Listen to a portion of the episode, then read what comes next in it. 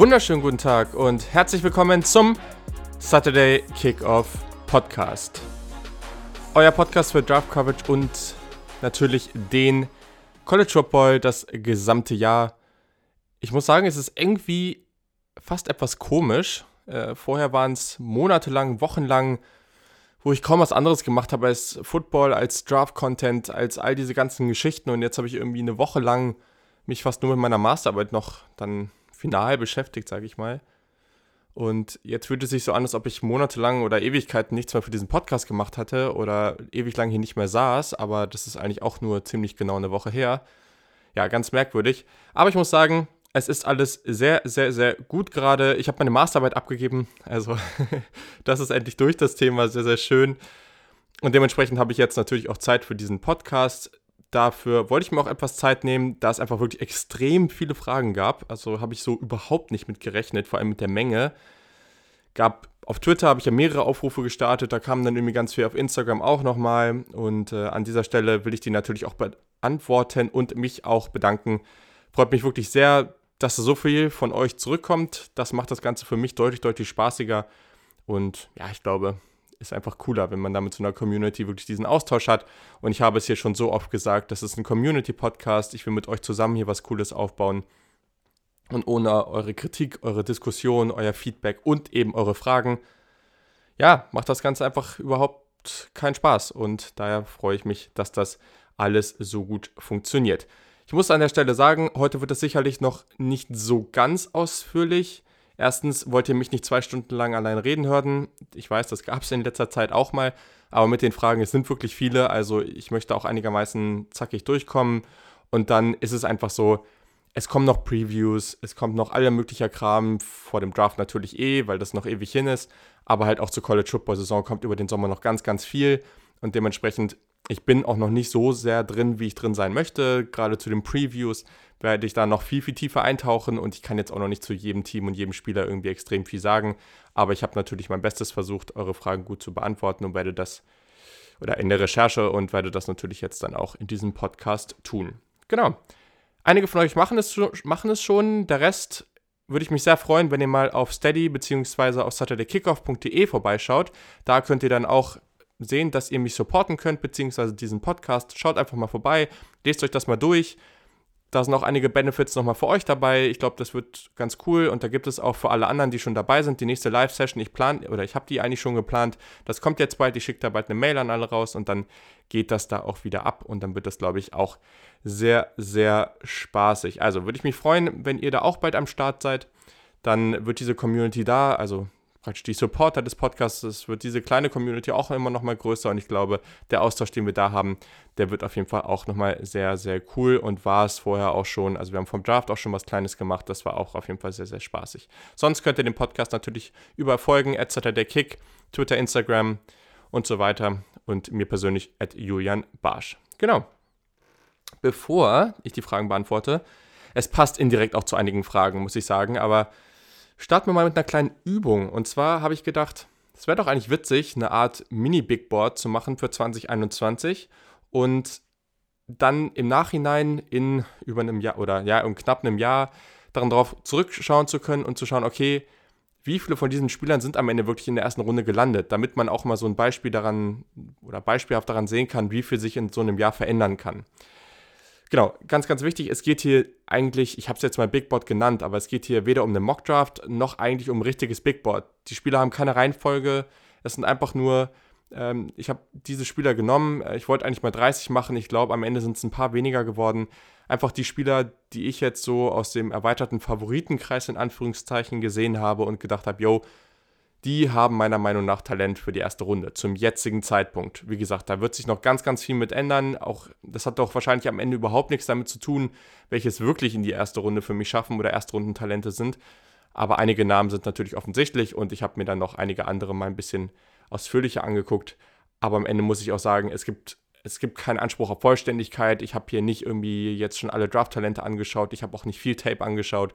Das ist einfach nur ein bisschen geguckt, wer wo auch gerankt ist. Ähm, habe einfach noch mal ein bisschen reingeschaut, wen ich vorher schon mochte aus dem letzten Jahr. Und ja, ein bisschen Tape habe ich mir schon angeschaut, aber das war dann wirklich auch nicht viel. So, Genau, die ganze Liste findet ihr dann auf saturdaykickoff.de, beziehungsweise jetzt schon, also könnt ihr euch auch gerne nochmal anschauen. Ich werde jetzt hier nicht die gesamte Liste runtergehen, beziehungsweise ich werde vielleicht die Namen kurz sagen, zu ein, zwei Leuten etwas mehr, aber wie gesagt, die ganze Liste könnt ihr euch auch da nochmal anschauen, auch vor allem die Spieler, die für mich knapp daran vorbeigerasselt sind, also falls euch jemand fehlt, vielleicht sind die ja darunter und genau. Sagt gerne Bescheid, wenn ihr noch drin sehen würdet, wie ihr die Liste seht, dann können wir da auch gerne drüber diskutieren, das würde mich sehr, sehr freuen. So, ist nach Position gerankt und bei den Quarterbacks habe ich jetzt erstmal drei reingenommen. Und zwar sind das Trevor Lawrence, Justin Fields und Trey Lance von North Dakota State. Über den habe ich, glaube ich, schon mal was gesagt und über den werde ich noch deutlich mehr sagen. Sehr, sehr spannendes Prospect, Ratchet Freshman. Einfach ein Spieler mit, der relativ athletisch ist, der auch einfach einen sehr, sehr starken Arm hat und viel, viel Talent mitbringt. Der hat eine super erste Saison gemacht, ist natürlich nur FCS, also praktisch in Anführungszeichen zweite Liga im College Football. Aber ein Carson Wentz ist von da eben auch rausgekommen und sehr hoch gedraftet worden. Also ich glaube, dieses Team spielt auf sehr hohem Niveau. Und was sehr spannend sein wird zu sehen, ist, dass Oregon, die auch einige Spieler auf dieser Liste haben, falls die Saison stattfindet, zu Beginn der Saison erst gegen North Dakota State und dann gegen Ohio State spielen. Also eine sehr, sehr gute Offense, äh, nicht Offense, Defense. Oder wahrscheinlich eine sehr gute Defense die erst gegen Trey Lance und Justin Fields spielt. Also das ist auch schon mal so ein Test, wo man diese beiden Spieler dann vielleicht ganz gut vergleichen kann. Genau, Running Backs habe ich keine und auf Wide Receiver sind dann Jamar Chase, Jalen Waddle, also Jamar Chase von LSU, Jalen Waddle von Alabama, Justin Ross von Clemson und Rashad Bateman von Minnesota. Guckt euch den mal an. Das ist einfach ein super spannender Spieler, tolles Route Running, super athletisch, äh, guter Speed, also kann auch tolle Contested Catches machen ich finde den super gut. Also ich glaube, da bin ich auch nicht alleine mit, aber das könnte richtig was werden. Dann haben wir dieses Mal eine etwas bessere Tight End Gruppe. Ich glaube, am Ende kommen schon momentan zumindest mal drei Tight Ends so erste, zweite Runde in Frage. Ich habe jetzt mal zwei hier reingenommen. Das sind Kyle Pitts von Florida und Pat Fryer Muth, wie auch immer man ihn ausspricht, Fryer Muth von Penn State. Ein sehr, sehr spannender Spieler, der, ja, ich glaube, schon eher der klassischere Tight End ist, aber dann eben auch im Receiving Game ganz gut mitspielen kann und da auch sehr bullig und sehr groß ist. Ähm, Kyle Pitts ist dann schon eher dieser typische modernere Age-Back-Typ, aber ich glaube beide sehr, sehr spannend. Dann haben wir Penay Sewell, Offensive Tackle, Oregon und ich glaube, die meisten sind sich einig, zumindest die, die wissen, wer er ist oder ihn schon mal spielen gesehen haben. Das ist ein Spieler, der eigentlich unabhängig von der Position zum aktuellen Stand, wenn er auch weiterhin so gut spielt, Top 3 gehen muss. Also der ist unglaublich talentiert, ein wahnsinnig guter Offensive Tackle, einfach einer der dominantesten Spieler, den ich, die ich jemals gesehen habe im College Football. Also schaut euch den mal an, einfach ein unglaubliches Tier. Der muss ganz weit oben im Draft gehen und es würde mich sehr überraschen, wenn das am Ende nicht so kommt. Liam Eichenberg von Offensive, äh, Offensive Tackle von Notre Dame, dann Walker Little, Offensive Tackle von Notre Dame, äh, von, von Stanford, jetzt komme ich hier schon durcheinander. Sehr athletisch, ähm, sehr groß, einfach ein sehr spannender Spieler.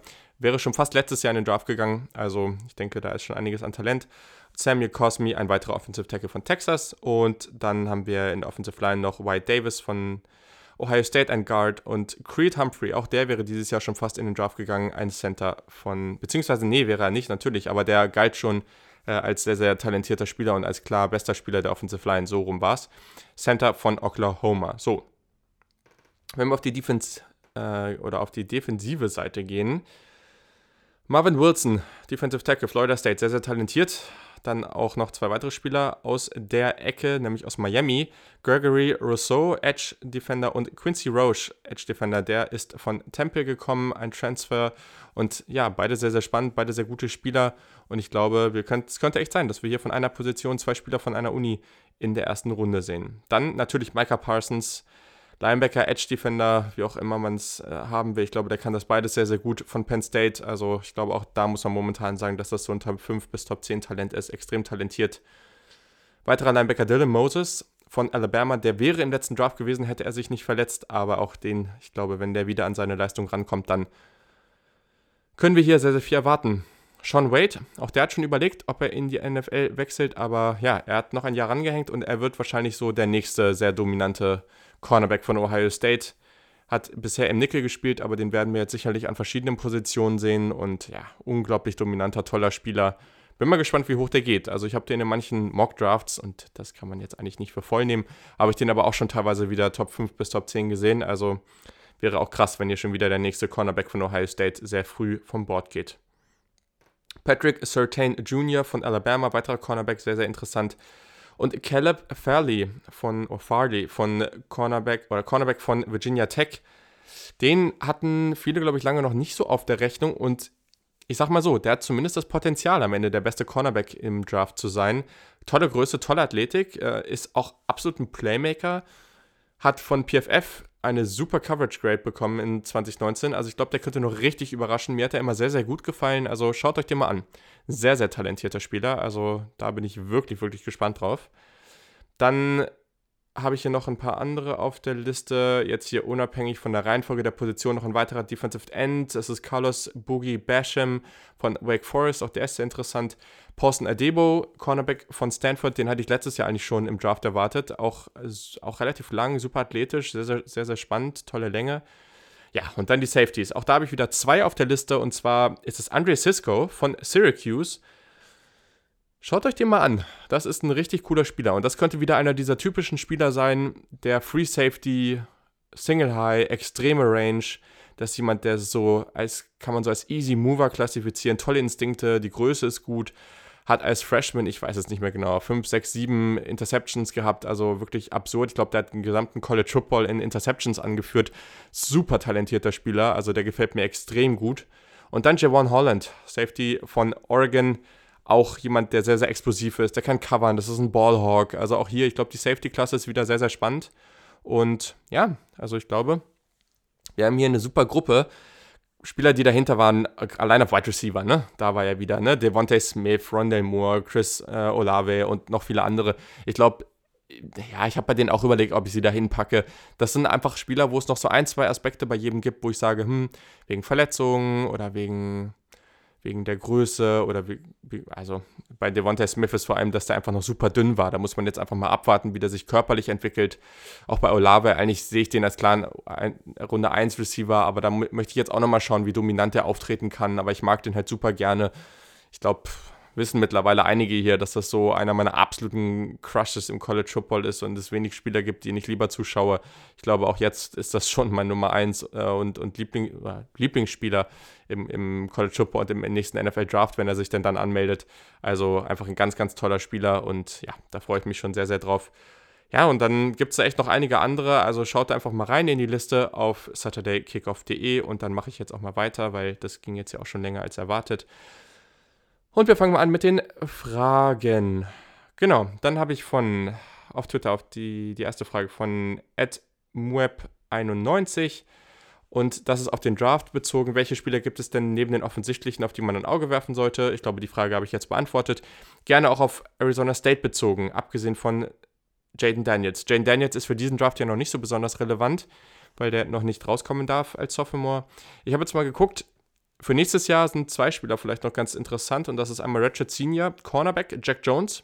Jemand, der auch ganz gute, äh, ja, einfach Ball-Instinct hat, also der, der grundsätzlich gut covern kann, aber der eben auch, ähm, ja, als Ballhawk, jemand, der gut auch äh, für, für Ballverluste sorgen kann, ganz spannend sein kann. Und dann auch Senior Wide Receiver Frank Darby. Also ich glaube nicht, dass der besonders hoch gedraftet wird, aber ich finde den schon spannend. Also ich glaube, der hat schon eine Chance, am Ende im Draft gezogen zu werden. So, dann habe ich hier drei Fragen bei Instagram bekommen, die ich hier so zusammengepackt habe. Also die erste Frage ist von Yannick unterstrich CBR. Ähm, Yannick äh, stellt hier auch immer sehr, sehr viele Fragen, mit, bin ich auch immer viel im Austausch mit Ihnen. Also absoluter College-Experte hier an der Stelle auch, sehr, sehr cool. Wie stehst du zum aktuellen Playoff-System und was wären einige Änderungen? Ja, ich sag mal so, ich finde es an sich okay. Ich bin schon Fan davon, es potenziell auf 6 oder 8 zu erhöhen. Also mit sechs kann es ja auch so aussehen, dass du noch zwei Viertelfinals davor hast und die beiden ersten Teams im Ranking dann äh, eine Bye-Week haben. Also, ja, wie soll ich sagen? Also, ich finde es grundsätzlich gut. Ähm, es bekommen mehr Unis eine Chance darauf, ähm, ja, da mal mitzumachen und vor allem auch Group of Five Teams. Also, ich finde das irgendwie total banane, dass sie da alle in der FBS mitspielen und niemals eine Chance darauf haben werden, in diese Top 4 zu kommen. Deswegen fände ich es eigentlich grundsätzlich total gerechtfertigt. Und entgegen der meisten Argumentationen, ich habe das schon mal gesagt, für mich würde mit sechs oder acht Teams die Regular Season mehr Wert bekommen. Ich verstehe das immer nicht, das andere Argument. Wir reden immer, oder es wird immer mehr darüber geredet, dass im College Football Probleme ja, oftmals mit den Zuschauerzahlen gibt. Das ist jetzt nicht bei den Top-Unis, aber bei kleineren Unis oder Unis, die nicht so erfolgreich sind, ähm, dass das Fernsehprogramm natürlich immer besser wird, dass Teams, also das Ding ist ja auch, Bowl-Games haben heute einfach nicht mehr die Bedeutung, die sie mal hatten. Mal, früher waren die super beliebt und super wichtig und heute ist das einfach nicht mehr wirklich relevant. Vielleicht, ja, ich sag mal grundsätzlich schon und einige mehr und andere weniger, aber es ist auf jeden Fall deutlich zurückgegangen. Und an vielen Stellen ist es einfach so, wenn ein Team, also ich sag mal so, wenn ein Team das erste oder zweite Spiel verliert und eigentlich aber talentiert ist, dann ist das Playoff ja schon fast, fast durch. Und wenn es dann noch ein Spiel verliert, dann ist es wirklich durch. Und das, also das nimmt ja die komplette Spannung aus der Saison. Also wenn du, ich sag mal, ein Team wie Oregon ist nächstes Jahr relativ talentiert, mh, hm, spielen am Anfang aber auch gute Gegner, verlieren jetzt zum Beispiel gegen Ohio State. Cool, erste, erste Niederlage ein Spiel 4, gegen wen sie auch immer spielen, oder 3, verlieren sie das nächste. Haben aber ein gutes Team, war in beiden Partien knapp und sie sagen sich, ja gut, von der Grundsatzsache her wären wir eigentlich gut genug für ein Playoff. Wenn jetzt acht Teams ins Playoff kommen, dann gewinnen, also dann kommen wahrscheinlich die Sieger der Conference rein und noch drei weitere. Okay.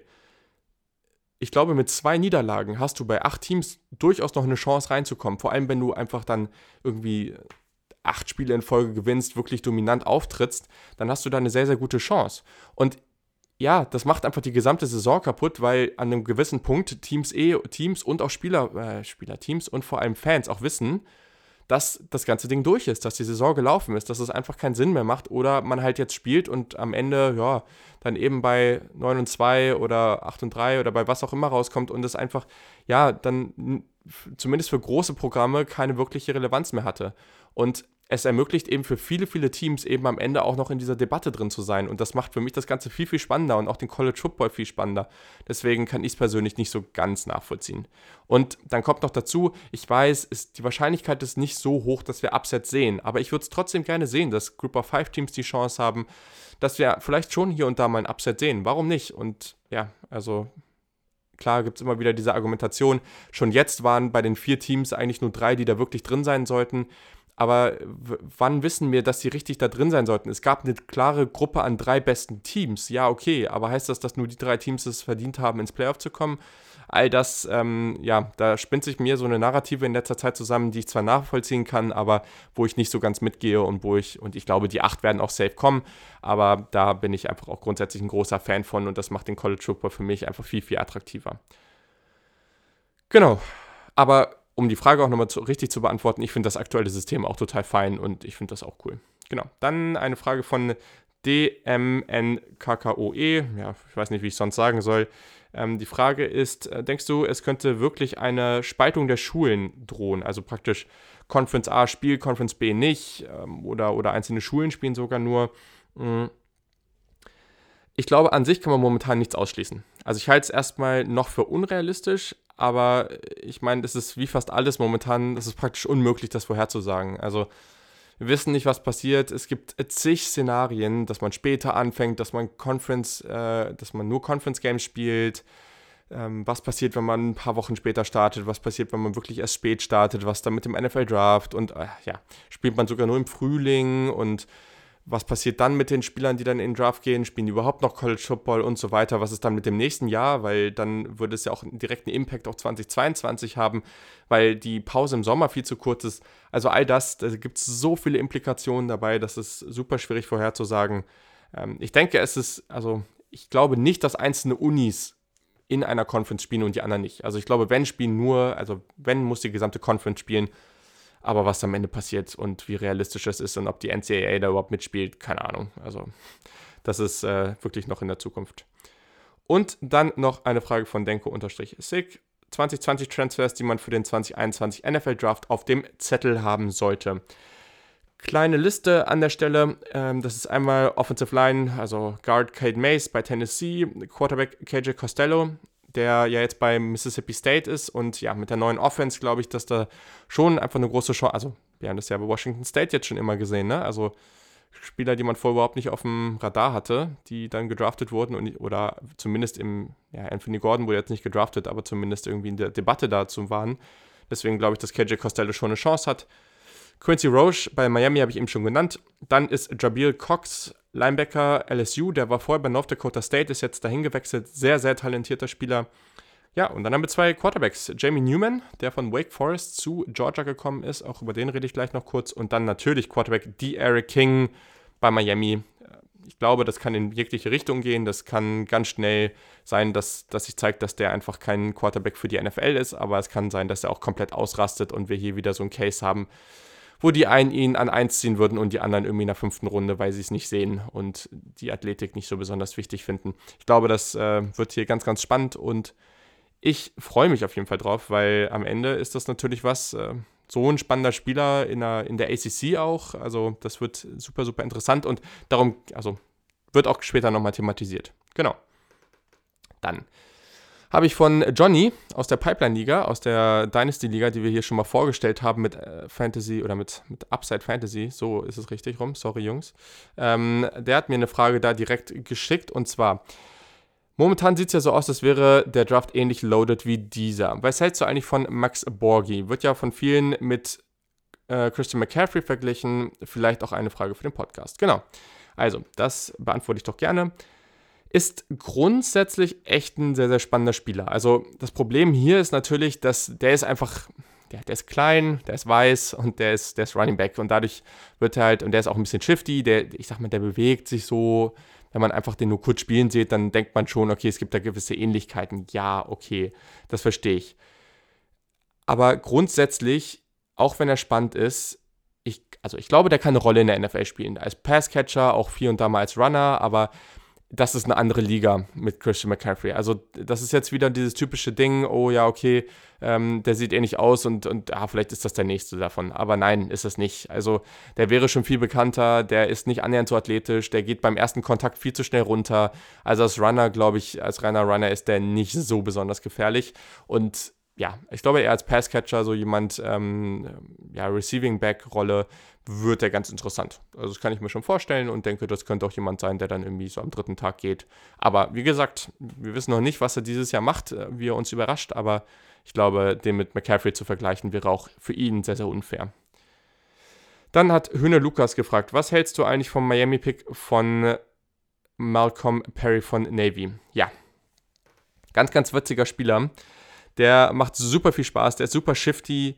Ähm, denke aber mit der Statur und dem Spielertypen, dem er, der am College war, also war vor allem so ein Rushing Quarterback, der auch ganz wenig Pässe geworfen hat, ähm, hat er wirklich ein limitiertes Upside. Also der ist auch super spät im Draft gegangen. Daher finde ich das cool. Also warum nicht so einen Spieler da ziehen? Aber ähm, mehr als eine Gadget-Rolle sehe ich da jetzt nicht. Wobei das natürlich auch fürs Team cool sein kann, ne? wenn der mal hier und da reingeschmissen werden kann, da auch spektakuläre Plays macht warum nicht? Aber der war eben am College dann teilweise dominant, aber auch mit seiner Athletik wird er, glaube ich, in der NFL dann da zu kämpfen haben. Und äh, ja, bin gespannt, wie das läuft, aber wird man sehen. Also auf jeden Fall ein cooler Pick so spät. Ich habe da überhaupt nichts gegen. Also durchaus ein, eine gute Sache, aber ich bin jetzt erstmal kritisch, was seine NFL-Zukunft angeht und hoffe natürlich aber sehr, dass er, dass er da viel, viel mehr draus machen kann. Das würde ich ihm natürlich wünschen. Genau. Dann genau, hat Yannick mal wieder eine Frage gestellt, hatte noch, äh, hatte noch ein paar mehr und zwar, ähm, wie bewertest du die Situation in der ACC? Bleibt Clemson Alleinunterhalter oder schaffen es zum Beispiel die Tar Heels, Seminoles oder Hurricanes, also North Carolina, Florida State oder Miami aus ihrem Winterschlaf zu erwachen und wieder in Anführungszeichen relevant zu werden? Vor allem die beiden Teams aus Florida. Ja, das ist die große Frage und auch die ganz, ganz wichtige Frage für die ACC. Die brauchen wieder Teams, die da irgendwie mitspielen können, die es Clemson ja, schwerer machen. Und ich glaube, auch für Clemson wäre das gar nicht so schlecht, weil die ja jedes Jahr wieder dieses Argument bekommen, so, hm, okay, ihr seid zwar gut, aber ihr spielt ja auch gegen eher schwache Teams. Ich sag mal so, momentan sehe ich da schon noch eine Lücke. Ähm, Florida State, Miami, UNC, ich glaube, die können sich ein richtig gutes Battle um Platz 2 liefern. Ähm, aber man muss es natürlich auch mal anders sehen. Jedes von diesen, also der Rest der Conference, Virginia Tech, Virginia, da sind noch andere Teams, die auch ganz cool sind, so. Aber am Ende ist diese Conference nicht besonders gut. Also jedes dieser Teams, wenn die wirklich ein gutes Jahr haben, North Carolina, Sam Howell, wenn der den nächsten Schritt macht und wirklich extrem dominant ist, der Eric King bei Miami, genauso Florida State, ne? wenn die wirklich ein sehr, sehr gutes Jahr haben und alle anderen Teams schlagen, weil sie so gut sind, dann braucht es gegen Clemson eben nur die eine Partie, die sie gewinnen müssen und man ist an eins. Also Das ist im College Football eben die Geschichte. Das kann am Ende sehr, sehr schnell gehen. Ich glaube, momentan ist da noch eine Lücke. Ich glaube, am Ende braucht es vielleicht noch ein Jahr, bis wir, und da muss man mal beobachten, wie es läuft und wie das Recruiting läuft und so weiter, ähm, um wirklich zu schauen, ob sie, äh, ob sie Clemson angreifen können. Nächstes Jahr ist auch wahrscheinlich Trevor Lawrence nicht mehr da und sowas. Das hilft dann natürlich auch. Aber ja, ich glaube, da ist noch etwas Raum dazwischen. Das würde ich auf jeden Fall sagen. Aber Miami ist natürlich auch spannend. Also Miami kann auch voll nach hinten losgehen, wie immer, weil Miami ist eigentlich so eine Blackbox und ja, ich, also die haben sich jetzt halt coole Spieler geholt. Sonst ist Miami eine der Unis, die ich einfach unglaublich unattraktiv und lame finde. Aber mit Derek King, mit Rousseau und Roche, die ich ja eben schon mal genannt hatte, haben die natürlich echt eine Chance, was zu reißen dieses Jahr. Und gerade wenn King da wirklich ein Feuerwerk abreißt, dann ja, warum nicht? Also bin da, bin da wirklich sehr, sehr gespannt. Aber auch gerade Florida State und UNC sehe ich da ab dem nächsten Jahr wieder ähm, ja, auf einem, auf einem noch besseren Niveau. Und äh, gerade North Carolina mit Sam Howell, dem Quarterback, wenn der sich weiterentwickelt, dann wird das mega. Genau. So. Auf Instagram habe ich von christian.mattes.5 eine etwas längere Frage bekommen. Ich habe folgende Frage für die nächste Folge. Und zwar, es ist schon so, dass mittlerweile die 50-Year-Option bei extrem vielen Teams nicht gezogen wurde von den First-Round-Picks. Also offensichtlich, weil die bekommen auch nur First-Round-Picks. Ist eigentlich dieser Hype um das Thema NFL Draft fast nicht etwas übertrieben? Gerade wenn so viele First-Rounders äh, sich nicht bewiesen haben und auch nicht Performance abgeliefert haben. Das ist ja schon sehr viel, wenn man überlegt, wie viel Arbeit und Geld die Teams in ihre Picks investieren. Wäre hier nicht Traden viel wichtiger zu erachten? Also, relevante Frage und finde ich auch gut. Vielen Dank dafür. Ich muss erstmal sagen, das sieht man dieses Jahr bei den Codes, egal wie man den, den Pick jetzt sieht äh, oder den, den, Trade jetzt sieht, wenn du einen guten Gegenwert für deinen, deinen Draft-Pick bekommst und du sagst so, okay, den Spieler will ich lieber haben, klar, warum nicht, ne? Also, das ist ja immer so. Aber am Ende ist der Draft immer, immer unsicher. Und erstens wird es bessere und schlechte Jahre geben. Also, das, was er jetzt gerade beschrieben hat, das war dieses Jahr so, das kann mal besser, das kann mal schlechter sein. Und der Draft ist halt einfach unsicher. Also, ich persönlich finde 35% eigentlich noch voll okay. So, also von, von 30 Spielern, wenn das ein bisschen über 10 sind, so, also das finde, oder 32, also finde ich jetzt eigentlich nicht so schlecht. Vor allem das Ding ist ja auch, die Option wurde noch nicht gezogen, aber da war ja zum Beispiel auch ein Malik Hooker dabei, der eigentlich sehr, sehr talentiert ist. Da gab es halt nur so ein paar Probleme und da muss man jetzt mal abwarten. Das heißt ja noch nicht, dass die Teams die dann auch gehen lassen. Das heißt einfach nur, dass sie sagen, okay, wir wollen jetzt nicht schon das Jahr danach, weil es sehr, sehr teuer ist, ziehen, aber vielleicht verlängern wir ja trotzdem noch. Das muss man vielleicht auch nochmal dazu sagen grundsätzlich kannst du halt schon fast davon ausgehen, dass 50% aller Draftpicks nichts werden und vor allem auch in der ersten Runde. Also insgesamt von den Draftpicks werden es ja noch viel weniger, werden noch viel weniger relevant. Also das muss man sich immer, muss man immer im Hinterkopf haben.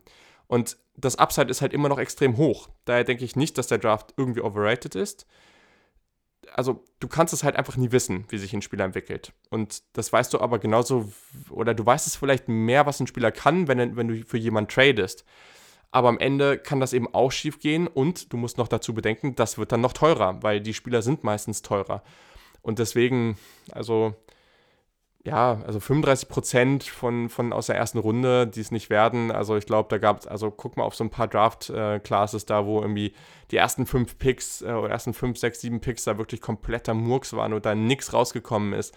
Also ehrlich gesagt ähm, finde ich das jetzt kein gutes Beispiel dafür, dass der Draft irgendwie overrated ist oder dass, das, äh, dass es das nicht wert ist, weil am Ende, wenn du ja, also da kommt halt einfach das junge Talent rein. Daher, also äh, da andauernd den, den anderen Teams den Vortritt zu lassen und zu sagen, jo, ihr könnt hier die, die jungen Spieler mit viel Talent und auch noch geringeren Verträgen oder günstigeren Verträgen bekommen und wir holen uns hier die Veteranen, die viel kosten. Ich glaube, das wird auf lange Sicht oder wird man damit nicht besonders erfolgreich sein in der NFL. Das kann ich mir persönlich nicht vorstellen. Genau, so. Von Fabian Götz auf Twitter habe ich die nächste Frage bekommen. Und zwar hat er gefragt, ähm, beziehungsweise es waren gleich mehrere Fragen. Ähm, aber die zweite hatte ich, glaube ich, genau, also wir fangen erstmal an. Zuerst, welche Teams sind denn gerade zum Einstieg interessant zu verfolgen? Er hat schon mal gesagt, Ohio State, Oklahoma, Clemson, LSU, Alabama, Auburn, Florida und Oregon sind mir soweit bekannt, aber gerade so vielleicht Unbekannte. Mhm. Also, wir haben mehrere Fragen zu dem Thema bekommen. Kann da auch schon mal sagen, ähm, hört einfach nochmal in Folge 8 rein. Am Anfang habe ich die auch noch nummeriert. Da geht es auch allein, gibt es eine ganze Folge nochmal zu dem Thema. Sonst kommt es halt immer ganz, ganz stark darauf an, wonach du suchst. Also ich nenne jetzt mal ein paar Unis zu verschiedenen Themen. Anführungszeichen Themen. Da gibt es Overlap und so, ne? Aber ich habe sie mal kategorisiert, grob.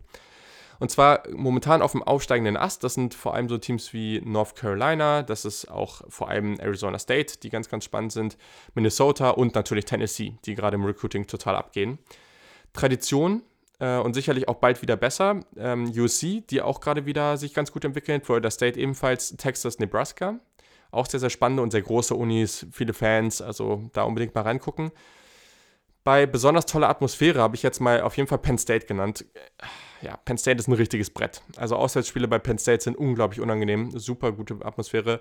Michigan muss ich leider auch sagen. Ähm, Tennessee, Florida, Auburn, alles wirklich tolle Stadien, tolle Atmosphäre.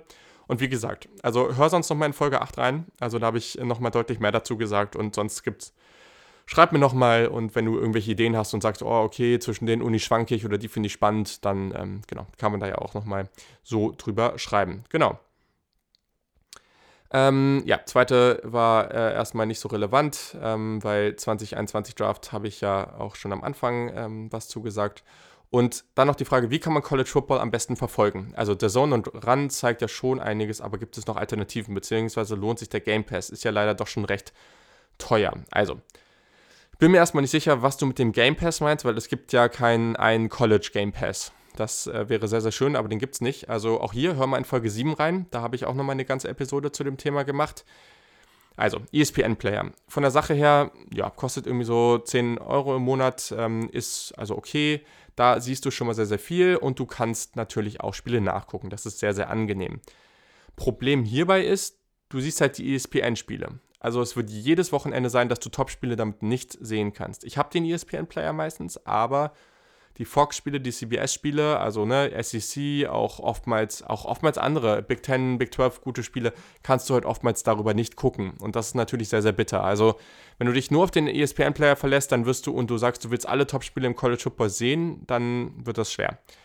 Es gibt noch andere Anbieter, Hulu Live, vor allem auch US TV Now, wo du im Ausland, also praktisch hier, ähm, US TV gucken kannst. Da kannst du alles sehen, was, äh, was da läuft. Ähm, geht halt wirklich super live, ähm, ist aber recht teuer. Also wenn es da irgendwelche Angebote gibt, irgendwie mal für so einen Probemonat dann mal machen. Sonst kosten die Dinger aber, glaube ich, irgendwie so 30, 40 Euro im Monat, also echt viel. Und das Problem ist, man kann halt nichts nachschauen. Das ist halt Live-TV, ne? Das ist natürlich das Problem. Ähm, man muss aber auch sagen, es gibt relativ häufig auch, wenn ihr sagt, okay, ich kaufe mir das eine, gucke da meine Spiele und den Rest will ich irgendwie anders nachgucken, dann gibt es auch oftmals 40 Minuten Zusammenschnitte auf YouTube von irgendwelchen Menschen. Also da auch wenn ihr ein Lieblingsteam habt und ihr wisst es nicht genau, dann guckt mal die ersten zwei, drei Wochen von der, von, von der Saison einfach mal rein. Am, irgendwie, meistens ist das ein paar Minuten nach dem Spiel, aber spätestens dann am Sonntag, guckt da einfach mal rein und gibt irgendwie, wenn jetzt ich sag jetzt mal irgendwie North Dakota State gegen Oregon Spiel, guckt halt, gibt das halt ein und gibt halt irgendwie 40 Minuten oder Full Game oder sowas ein und dann kommt das meist direkt. Wenn es nicht kommt, dann okay, aber wenn ihr dann seht, okay, ich habe hier jemanden, irgendeinen Channel, irgendeinen Typ oder irgendeinen Mensch, der jede Woche die Spiele von dem und dem Team da hochlädt in der zusammengefassten Version, dann ist das ja schon mal ganz cool und dann könnt ihr es auch darüber gucken. Sicherlich nicht die coolste Methode, aber ihr kommt damit durch und ihr könnt die Spiele schneller angucken das gibt auch auf jeden Fall nochmal die Möglichkeit. Genau. Da, da habe ich jetzt hier einen kleinen Fehler gemacht und ich bin mir nicht sicher, wer die Frage gestellt hat. Das tut mir leid, ähm, kann ich auch nochmal nachreichen. Aber wie schätzt du die Quarterback-Klasse 2021 ein? Wer könnte in der Range eines Steelers-Picks verfügbar sein, wenn wir davon ausgehen, dass sie zwischen 15 und 25 picken?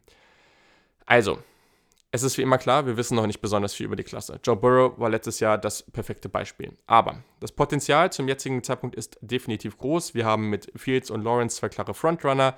Dahinter natürlich Wundertüte mit Trey Lawrence. Und dann noch Spieler wie Jamie Newman, der wird relativ häufig äh, von Georgia, der wird relativ häufig auch in der ersten Runde gehandelt. Äh, wir haben auch Tanner Morgan von Minnesota, auch ein spannender Quarterback. Und ja, natürlich die ultimative Wildcard ist und bleibt die Eric King. Also ich glaube, wir haben hier schon einiges an Talent für, für diese Klasse und ja, also es werden nicht alle von denen in der Top 10 gehen. Also ich glaube, da wird es vielleicht auch noch den einen oder anderen geben, der da eben sich nochmal vorne reinspielt, den wir so jetzt noch nicht irgendwie auf dem Radar haben. Und Ja, also, weil das kann ja sein. Zum Beispiel so, ich sag jetzt mal was, ein Miles Brennan, der jetzt schon ein paar Jahre da ist, über den rede ich auch gleich nochmal kurz von LSU. Was ist, wenn der ein hervorragendes Jahr hat und super gut spielt und der sich direkt anmeldet? Also kann ja, kann ja genauso gut passieren. Deswegen, ähm, ja, ich glaube, da wird wieder irgendjemand reinkommen, den wir noch nicht auf dem Schirm haben. Dann hat Ed Manolito Man Manuel hat gefragt auf Twitter, welche Safeties könnten bei den NFL-Teams mehr Liebe für ihre Position entfachen im 21er Draft? Erstmal sehr schöne Frage, finde ich natürlich gut. Und ja, einen habe ich schon genannt, Andre Cisco von Syracuse, natürlich Javon Holland von Oregon, hm. aber zwei weitere vielleicht noch.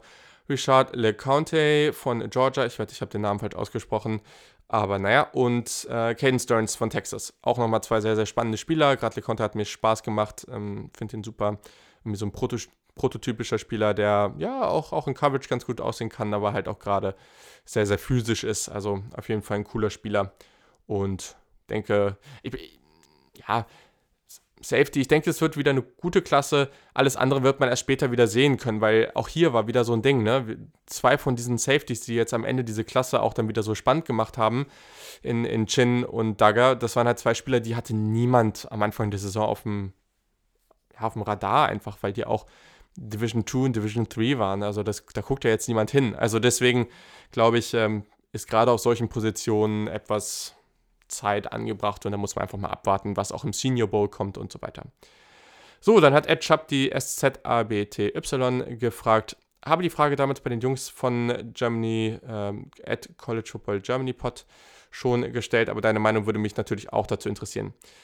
Welche Teams könnten in der Power 5 Conference dem amtierenden Champion jeweils am gefährlichsten werden? Ja, vielen, vielen Dank. Hm. Bisschen was habe ich schon beantwortet. ACC würde ich jetzt gerade mal Miami und UNC reinschmeißen. Big Ten. Ja, Penn State auf jeden Fall. Also ich glaube, die werden dieses Jahr wirklich sehr, sehr stark challengen. Und da kommt noch dazu, dass Ohio State eben nach Penn State muss. Also das ist auf jeden Fall nochmal so eine Geschichte. Und in der West mal gucken. Also Minnesota war letztes Jahr schon stark. Ich glaube, die werden wieder gut. Und daher vielleicht auch die. In der Big 12, ja. Also ich glaube ehrlich gesagt, dass Oklahoma da relativ safe äh, im Sattel ist. Aber Texas natürlich und vor allem Oklahoma State. Die bekommen ganz, ganz viel Talent zurück. Alleine, ne? Chuba Hubbard, Tylen Wallace und Co. Also da ist ganz viel Talent da und mal gucken. Ich denke, die könnten nochmal so ein sehr, sehr gutes Jahr haben. Einfach durch das Talent, was jetzt noch vor ein Jahr praktisch dran gehängt hat. In der Pac-12 definitiv USC. Also ich bin gespannt, wie sich das entwickelt da, aber USC hat ganz, ganz, ganz viel Talent und ich glaube, die können auf jeden Fall angreifen, auch wenn Oregon natürlich weiterhin sehr, sehr stark ist.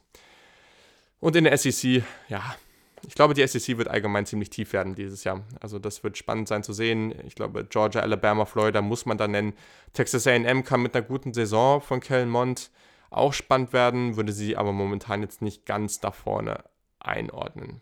Genau, aber muss mich mit den Teams natürlich auch noch ausführlicher beschäftigen und das kann alles in den Previews dann auch schon nochmal ein bisschen anders aussehen, will ich hier als Disclaimer auch nochmal sagen. Aber genau, ich glaube, das sind so die Teams, die ich da jetzt mal nennen würde. Mark O. at Stubbi 1919 fragt, Covid-19 könnte zu Trainings- und Spieleinschränkungen führen. Wie schätzt du die möglichen Auswirkungen auf den 2021 und 22er Draft ein? Beim 21er Draft insbesondere auf die eligible Underclassmen, also die Spieler, die noch kein Senior sind, dann also Redshirt Sophomore oder Junior, Pick Value, Anzahl an, an angemeldeten Prospects und so weiter. Also, sehr relevante Frage momentan.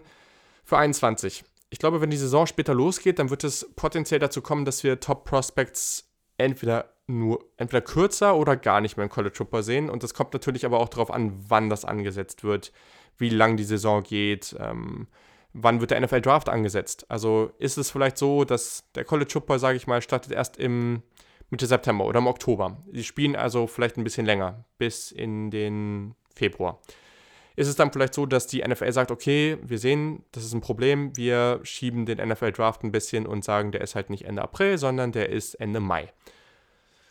All das wäre eine Option. Ich glaube, das ist durchaus möglich. Man muss einfach mal gucken, wie das da alles sich so entwickelt, aber das kann man auf jeden Fall schon mal sagen. Hm. Wenn die Saison ausfällt, dann wird einfach viel, viel mehr von der 2019er Saison abhängen.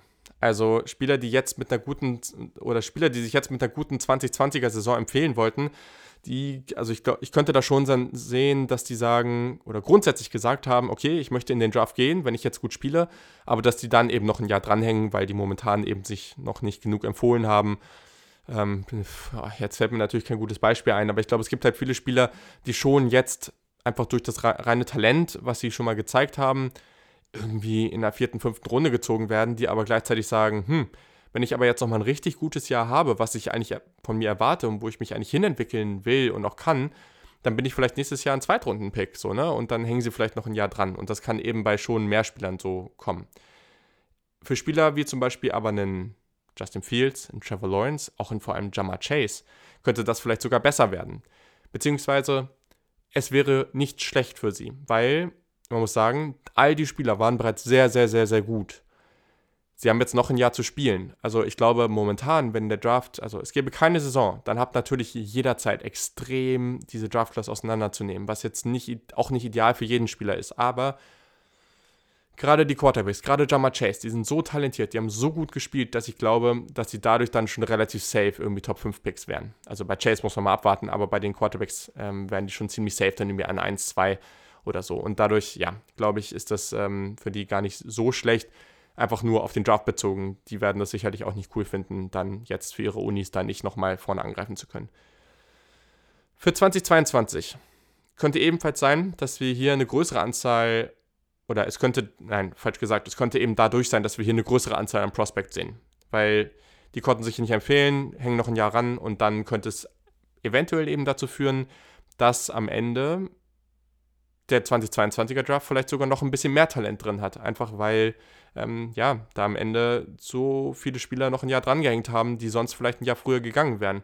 Dass sich das alles ein bisschen crowded für den einen Draft. Das könnte vielleicht sogar noch ja, einen Impact auf 2023 haben, weil dann einige Spieler sagen, okay, ich sag mal, ein sehr, sehr guter Running Back sieht, hm, eigentlich wären jetzt die vier, fünf Spieler im Draft gewesen, die gut sind. Jetzt sind aber noch Spieler 7, 8 und 9 da.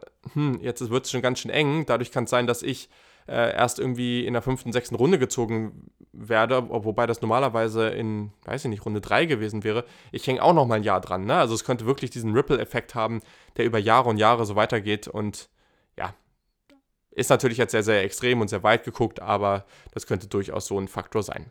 Genau. Dann hat Mark auch noch gefragt, die Badgers, also die Wisconsin Badgers, waren offensiv in den vergangenen Jahren extrem abhängig von Jonathan Taylor. In welche Richtung entwickelt sich die Offense unter dem Head Coach? Deiner Meinung nach einfach Next Running Back up mit starker Offensive Line? Oder darf Cohen mehr werfen? Jack Cohen, der Quarterback von Wisconsin. Also, ich glaube schon, dass sie weiterhin einen soliden, eine solide Rushing Offense haben werden. Das kann ich mir schon vorstellen. Gleichzeitig glaube ich aber auch, dass man Taylor nicht einfach so ersetzen kann. Also jemand, der so eine Leistung gebracht hat über, über die ersten drei Jahre, Wahnsinn. Also das hat ja noch niemand vor ihm geschafft. Deswegen, das, das geht nicht. Also das glaube ich einfach nicht. Ich denke schon, dass sie mit Nakia Watson, dem nächsten Running Back, solide aufgestellt sind. Der war 2019 auch irgendwie zwei bester Rusher, ein bisschen über 300 Yards, also hatte natürlich nicht so viel Möglichkeit, aber ich glaube, die sind da solide aufgestellt und werden da auch ähm, eigentlich ganz, ganz solide sein.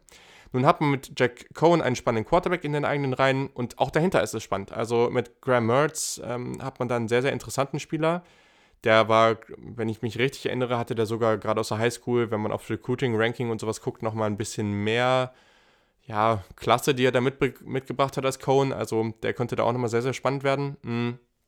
Man darf aber natürlich nicht vergessen, dass man mit Wide Receiver Quintus Cephas und auch AJ Taylor zwei wichtige Spieler im Receiving Game verloren hat. Und deswegen ist man auch da nicht mehr so gut aufgestellt. Zum jetzigen Zeitpunkt könnte ich mir schon vorstellen, dass man in der Offense etwas ausgeglichener wird. Einfach weil die Erfahrung jetzt vor allem beim Quarterback liegt. Ich würde schon erwarten, dass Cohen jetzt spielt. So.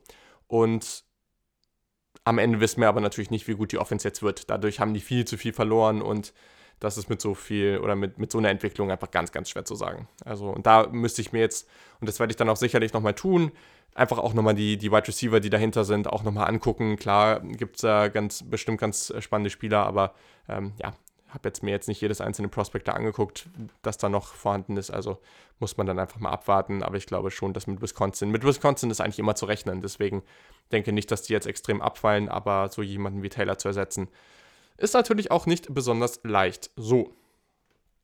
Von Franco, at Toni-Dinado. Teams to watch bzw. Breakout-Kandidaten wären spannend. So, ich glaube, Teams habe ich schon ganz, ganz viele gesagt. Also, ne, die UNCs, Arizona States und so weiter, kommt, glaube ich, auch gleich nochmal was zu. Ich habe jetzt mir, ich weiß gar nicht, ob das die Frage war, aber ich habe mir jetzt nochmal ein paar Spieler rausgeschrieben, wo ich glaube, dass die nochmal so ein Breakout hier haben könnten. Also, ich raster die jetzt einfach mal runter. Ne, klar, Derrick King, Miami, dann Running Back David Bailey bei Boston College, der von AJ Dillon, die praktisch die Nachfolge wahrscheinlich antreten wird. Auch hier, es sind viele Spieler, die irgendwie die Nachfolge von einem guten Spieler, der jetzt in die NFL gegangen ist, ähm, antreten werden. Bei Auburn, Defensive Line, Big Cat Bryant und Derek Hall. Zwei sehr, sehr spannende Spieler und Derek Brown und Marlon Davidson sind ja weg, also das muss man erstmal ersetzen. Für Zach Bourne bei, bei, Wisconsin hat man sicherlich Noah Burks, den Linebacker, der sehr, sehr gut sein wird. Ähm, bei Florida bin ich sehr gespannt auf Kair Elam, den Cornerback. Bin mal gespannt, ob der CJ Henderson wirklich gleich ersetzen kann, aber es ist auf jeden Fall ein sehr, sehr spannender Spieler. Bei UC, so, man hat ja Michael Pittman verloren, ja, aber man hat noch Tyler Vaughn, man hat noch Amon Russell Brown, zwei sehr, sehr gute Wide Receiver, die auch Potenzial haben, hoch im Draft zu gehen. Dahinter hat man noch Kyle Ford, Drake London und Brew McCoy und den gab es ja auch ganz viel Drama, ne, mit Texas und UC hin und her und keine Ahnung. Aber der war, ich meine, sogar ein Five-Star, also unglaublich talentierter Spieler. Lasst euch nicht täuschen. UC, es gab viele Probleme mit dieser Uni. Ich rede auch gleich nochmal beim Recruiting drüber, aber UC hat eine oder vielleicht die beste, na, die beste weiß ich nicht, aber gerade wenn du auf die Breite guckst, auch eine der besten Wide Receiver Gruppen im gesamten College Football. Also die werden super spannend mit Keaton Slovis auf Quarterback, das wird richtig, richtig interessant. Genau, dann ähm, Ohio State, Zach Harrison, der könnte so der nächste große Edge Rusher werden von Ohio State und da gab es ja in den letzten Jahren einige. Und außerdem sicherlich noch Wide Receiver Garrett Wilson, Five-Star gewesen, super talentiert aber die Wide Receiver Gruppe bei Ohio State ist eben sehr, sehr tief. Da ist es schwer für einen auch gerade statistisch extrem herauszustechen. Das muss man immer noch im Hinterkopf haben. Frank Ladson und vor allem auch Joseph Ngada bei Clemson, die Wide Receiver. Jemand, der sehr, sehr spektakulär ist, ist George Pickens, Wide Receiver Georgia. Sehr, sehr interessant. Ja, dann natürlich Spencer Rattler, Quarterback Oklahoma. Kevin Thibodeau von Oregon hat letztes Jahr als Freshman schon extrem stark gespielt. Ich glaube, da war damals Nummer 1 oder Nummer 2 seines äh, Freshman oder seines Highschool-Jahrgangs. Also super starker Spieler. Auch den werden wir, wenn alles so nach Plan weitergeht, irgendwie mal in der Top 5, Top 10 im NFL-Draft sehen. Und ein Spieler, den ich noch ganz spannend finde, ist Wendell Robinson, Wide Receiver von Nebraska. Genau. Kommen wir zur nächsten Frage. At CMC Panther, der Ben. Auf welche Spieler sollte man im College achten, die Draft eligible werden? Ich glaube, habe ich mit der Top 30 Liste schon oder diesem Big Board artigem Ding schon ganz gut abgedeckt. Einfach auf die Website gehen, da kannst du auch nochmal alle durchlesen und dir die dann nochmal genauer anschauen. YouTube oder so hilft da natürlich. Genau. Dann hat der Baumfeller Joe, at Baumfeller Joe, gefragt, bei welchen Colleges erwartest du aufgrund der Zu- und Abgänge eine besonders starke Verbesserung oder Verschlechterung des Teams? LSU hat ja gefühlt ihre ganze Offense an die NFL verloren.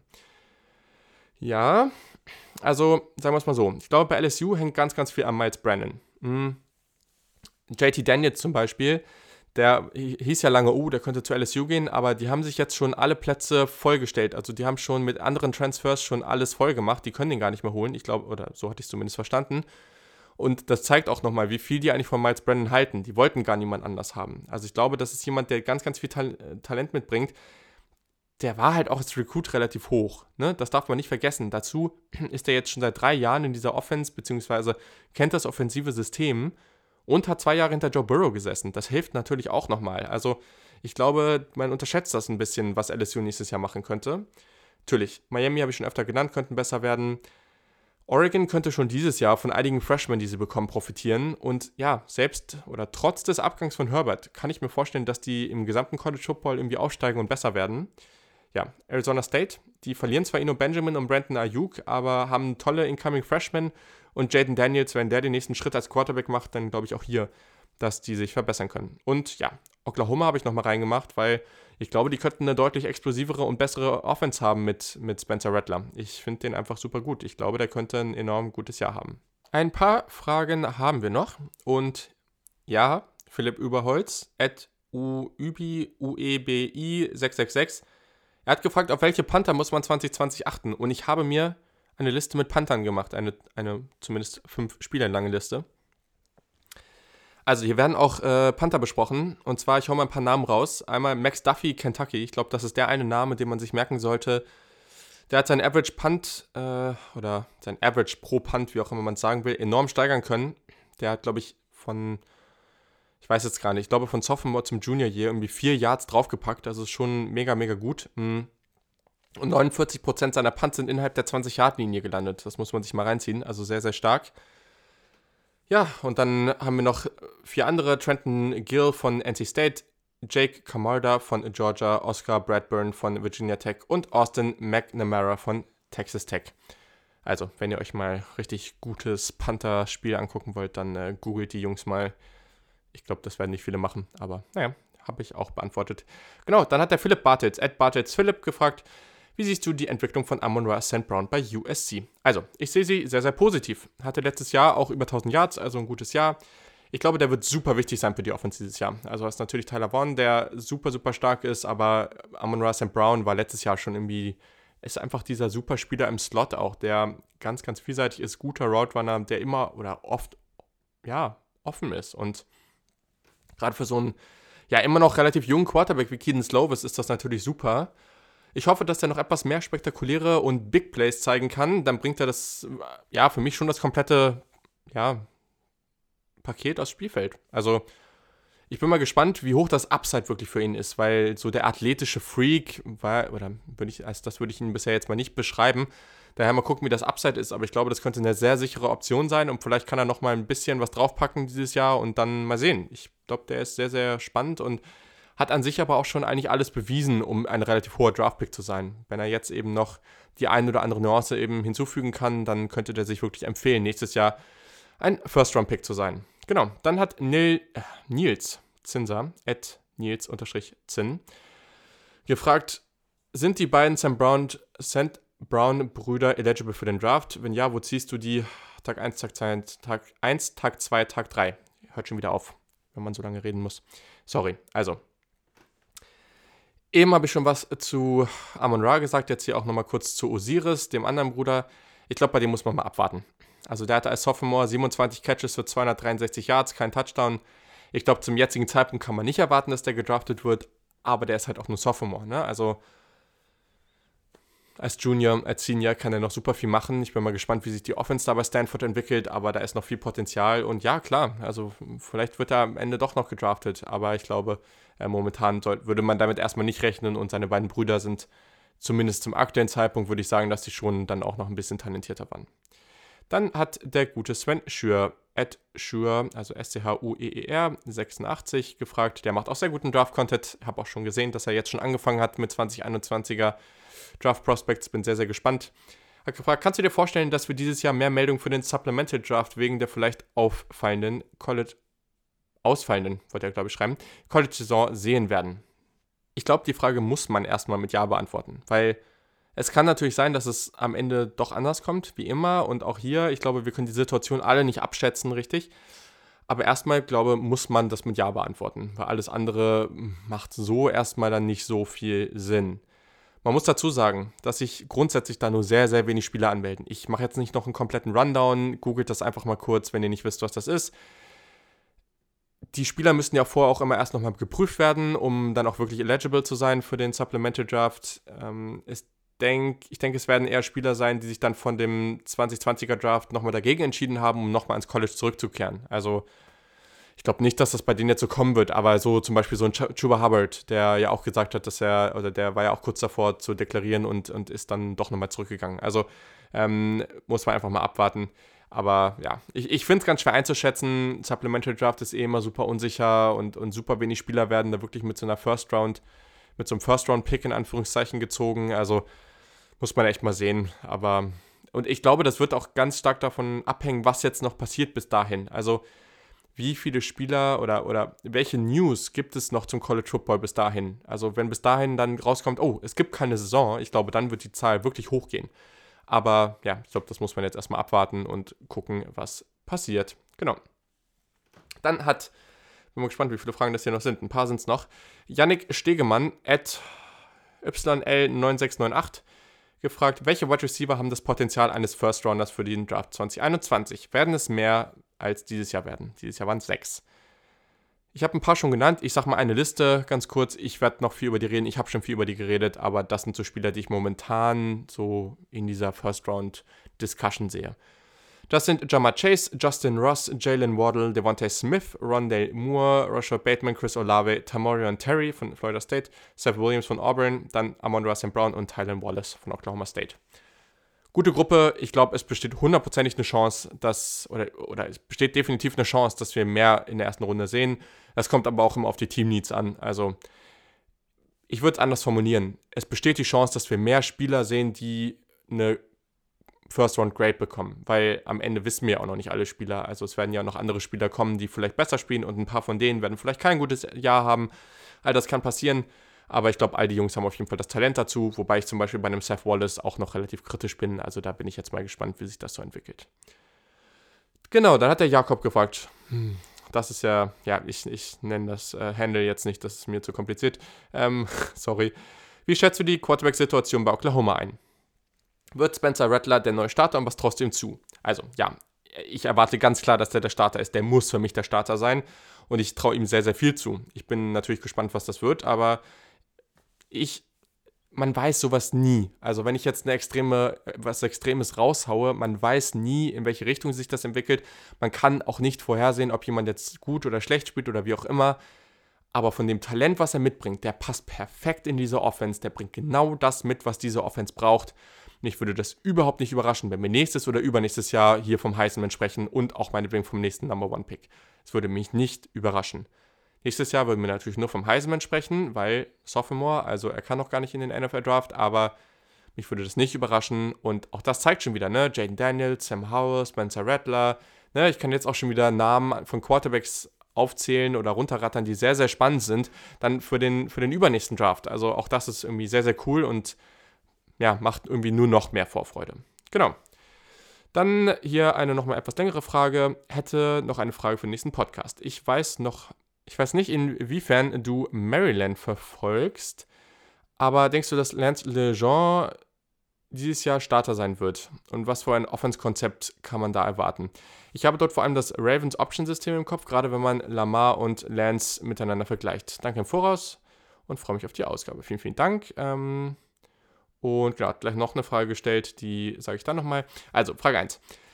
Ich glaube, das wird durchaus interessant werden. Also wir haben Josh Jackson, der letztes Jahr schon da gespielt, ist vorher von Virginia Tech gekommen. Dann haben wir Lance John als, als Sophomore jetzt. Letztes Jahr hat er gespielt, ein paar Spiele. Sehr, sehr athletischer Quarterback, hat schon für einige spektakuläre Rushes gesorgen können oder Running Plays, wie auch immer ihr es nennen wollt.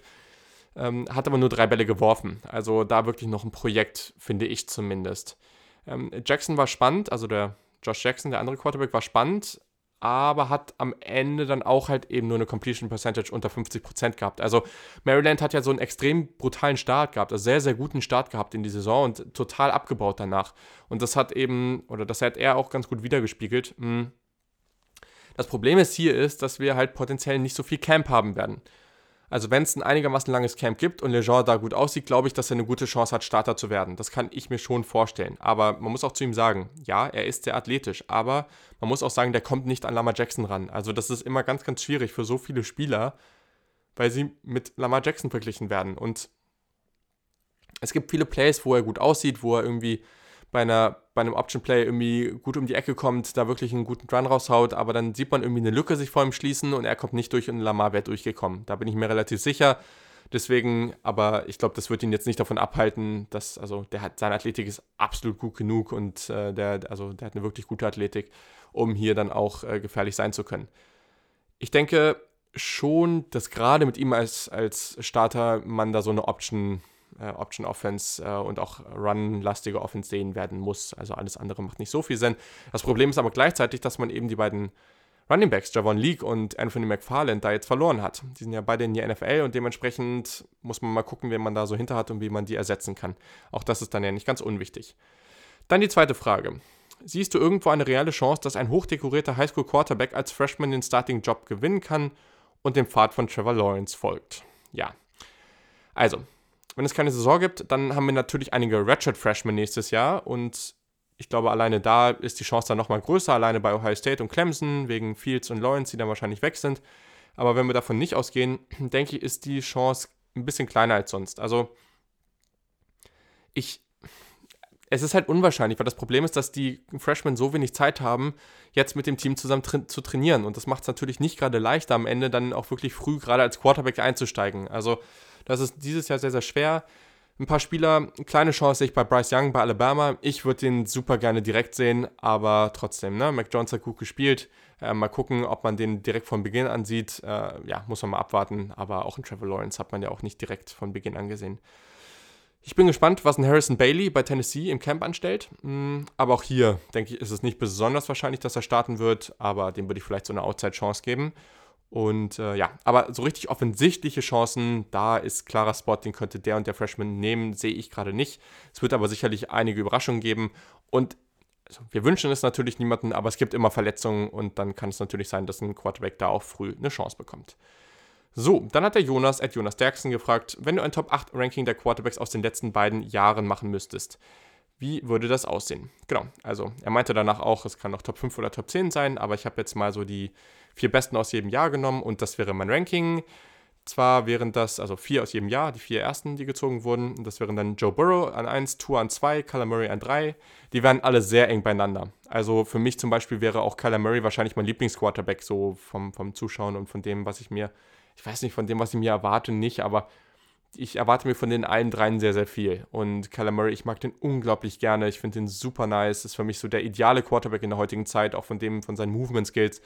Deswegen, also, die sind alle eng beieinander. An 4 Dwayne Haskins, an 5 Daniel Jones. Ich hatte den ein bisschen höher als andere. Ich hätte den niemals an 6 gezogen, aber als First-Round-Quarterback fand ich den nicht komplett falsch. An 6 Jordan Love, an 7 Drew Luck und an 8, keine Überraschung, Justin Herbert, weil ihr wisst ja alle, wie toll oder nicht toll ich den so finde. So, jetzt eine etwas längere Frage zum Thema LSU. Und zwar hat der Björn gefragt. Mich interessiert, wie es zu diesem Ausbruch bei LSU kommen konnte. In der erwähnten Folge beschreibt ihr, also er hat vorher schon die Folge erwähnt äh, aus, dem, aus der Preseason letztes Jahr, mit Peter Schindler war das, glaube ich. In der Folge beschreibt ihr Burrow noch als Game Manager, der Pässe nicht so übers Spielfeld prügeln könnte wie Mahomes. Gut, das wird wahrscheinlich immer noch stimmen, wenn auch nicht in dem Maße. Jamar Chase wird, glaube ich, nur als Talent erwähnt, Justin Jefferson als recht interessant bezeichnet und die Offense generell als nicht extrem gut, aber mit Upside Richtung Top 20, Offen Top 20 Offense zu gehen. Hab natürlich nicht alle Fragen gehört bisher, alle Folgen gehört bisher und vielleicht hast du sowas in der Art ja schon in einer anderen Folge gemacht. Okay. Hm, aber würde mich einfach interessieren, wie so eine Leistungsexplosion passieren kann.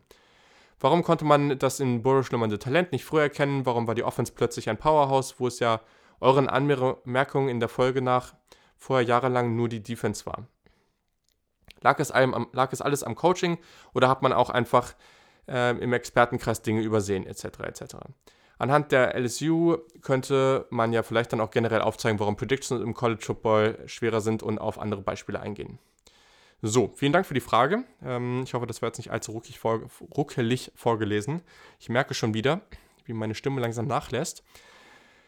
Also, ist natürlich sehr, sehr berechtigt. Man muss aber auch sagen, wenn man irgendwo steht, dann hat man als Indikatoren für eine Offense oder für ein Team immer nur die Vergangenheit. Guck dir gerne mal die Offensiven von LSU aus den letzten ja, drei, vier, fünf, sechs Jahren an. Das war nicht immer feierlich. Das war vor allem auch sehr rushing-lastig und nicht besonders spektakulär.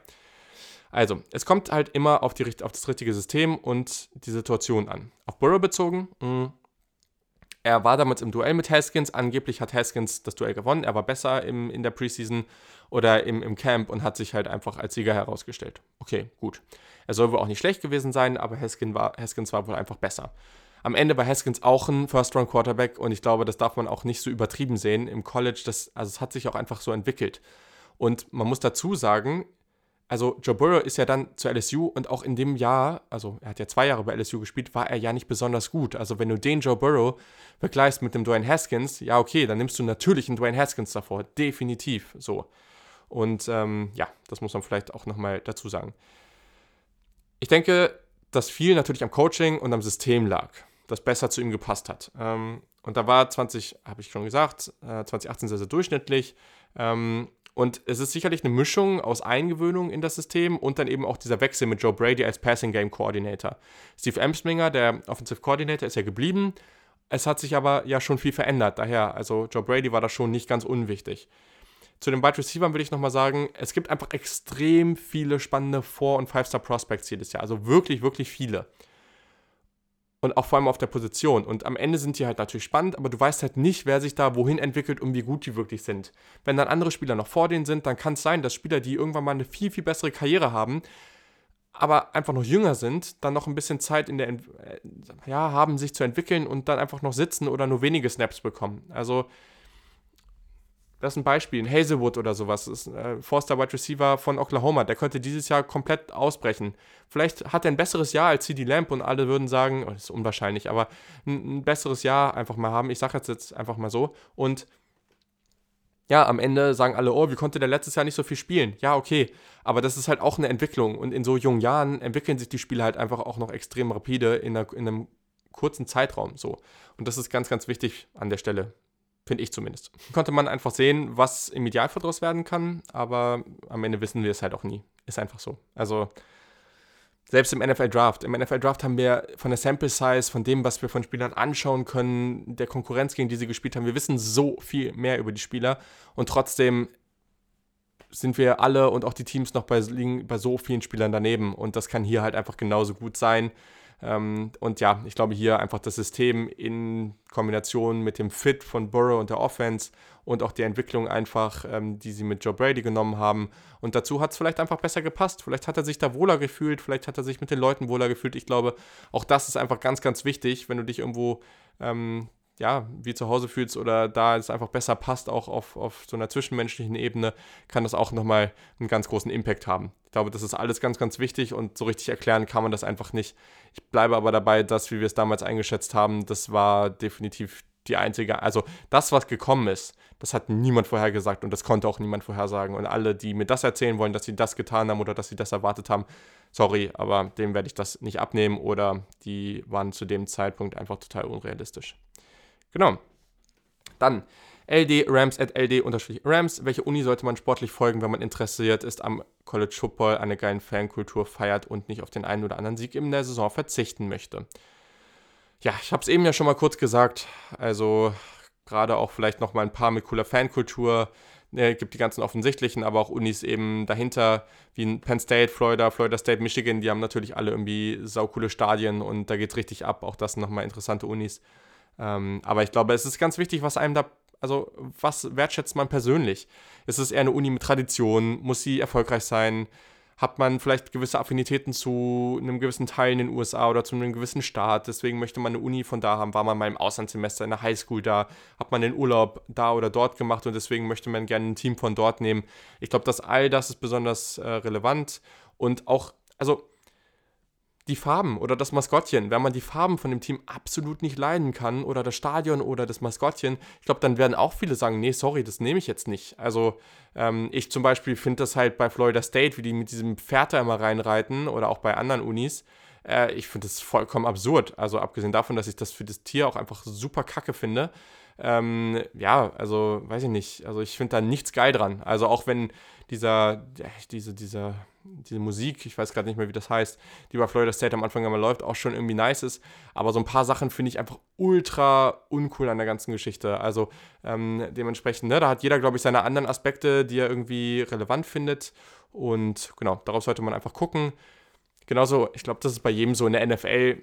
Zum Beispiel Cleveland Browns. Ich, ich mag die grundsätzlich. Ich finde das eine coole Franchise. Ich würde den super, also ich würde den echt Erfolg wünschen. Kommt aus Ohio, was natürlich für mich natürlich auch nochmal ähm, ja, dafür sorgt, dass ich die nochmal ein Stück lieber mag. Aber das gilt eigentlich für beide Franchises. Cincinnati bin ich mal gespannt mit den Jerseys und so, aber ich finde beide Franchises zumindest in den letzten Jahren hatten also mit die hässlichsten Jerseys, die es auf diesem Planeten gibt. Also, und allein deswegen könnte ich das, also ich könnte mir kein Trikot von denen anziehen. Ich würde mir total behämmert vorkommen. Sorry an alle Fans da draußen. Wenn ihr die Jerseys cool findet, dann ist das völlig fein und ist alles nice, richtig gut weil es ist sehr, sehr subjektiv und alles cool. Aber ich für mich persönlich konnte das nicht machen. So. Und ich glaube, da, ja, da scheinen sich einfach die Geister genauso. Ich mag zum Beispiel Lila nicht besonders, deswegen würde ich persönlich mir Washington nicht aussuchen. Ähm, ja, ist natürlich sehr, sehr oberflächlich, aber auch das ist relevant, wenn man Fan von dem Team wird. Gerade bei Unis, weil da wird, werden die Farben halt auch nicht geändert. Also das ist so traditionell, das äh, wird auch nicht passieren. So, dann hat German Football Talk, at GR Football Talk, gefragt, siehst du bei den Nittany Lions, also Penn State, die Chance, dass sie die Big Ten gewinnen? Ich sehe da leider eher die Buckeyes vorne. Ich würde das leider erstmal schön streichen. Und ja, die Buckeyes sind hundertprozentig klar der Favorit. Also mit dem Recruiting und so weiter sind sie so viel besser als, als die gesamte Conference zusammen. Das ist Wahnsinn und deswegen glaube ich auch vom Grundsatz her kann man, ja, also wird sich das so schnell nicht ändern. Aber Penn State ist trotzdem sehr, sehr gut dieses Jahr. Penn State kann trotzdem ungeschlagen durch den Rest des Schedules gehen. Und Ohio State spielt bei Penn State eine der schwierigsten Atmosphären im gesamten College Football.